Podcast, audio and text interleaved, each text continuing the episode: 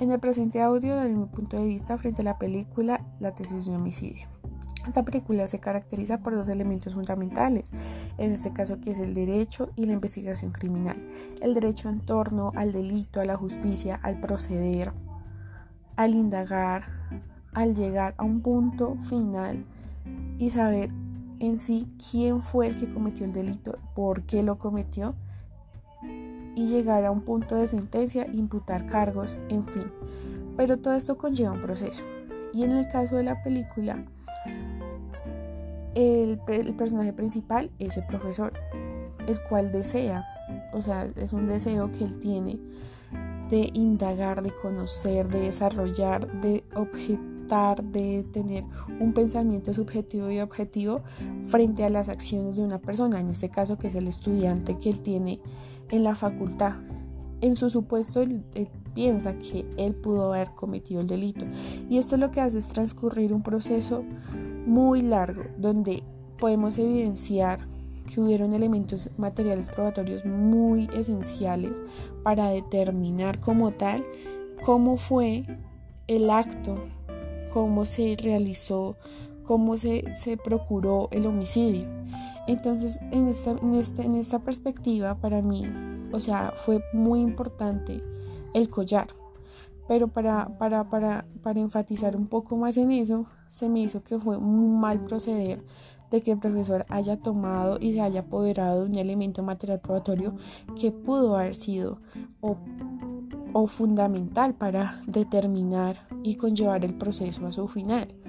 Lo que él hizo fue utilizar a la, a la hermana como para, para enredar a la otra persona y determinar si realmente el muchacho fue el que cometió el delito. Entonces ahí vemos que nosotros como seres humanos nos entornamos en el modo de actuar, el modo de pensar, el modo de hablar de la otra persona con la que estamos, digamos, compartiendo o teniendo un diálogo o conviviendo y en fin. Eso fue lo que le sucedió al profesor. El profesor, por medio de las acciones de la otra persona, pensó incidió de que esa persona sí pudo haber cometido el delito.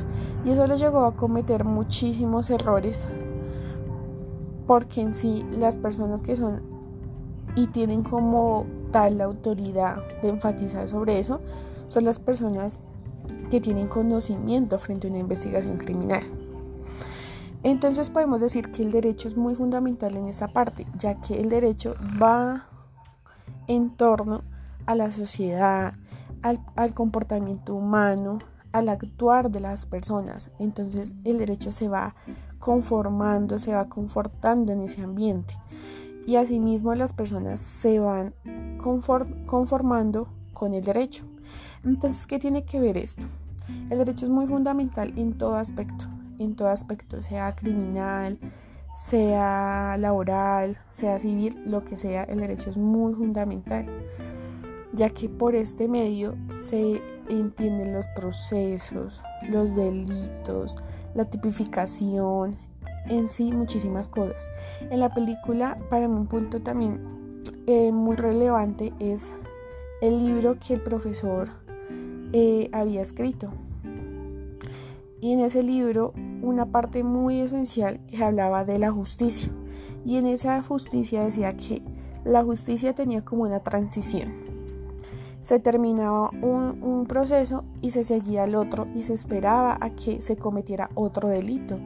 En este caso se puede decir que el delito fue el homicidio. De ese homicidio pudo, se pueden generar otros más delitos. Y lo que hace la justicia es en eso es como una evolución, un ciclo. Entonces, todo esto conlleva, y en conclusión, a que el pensamiento del ser humano y las acciones. Hay veces no son de todo claras, pero van arraigados a que el derecho haga su proceder, el derecho se entorne a este. Mi nombre es Laura Añela Bautista Parada y este fue mi punto de vista frente a la película. Muchas gracias.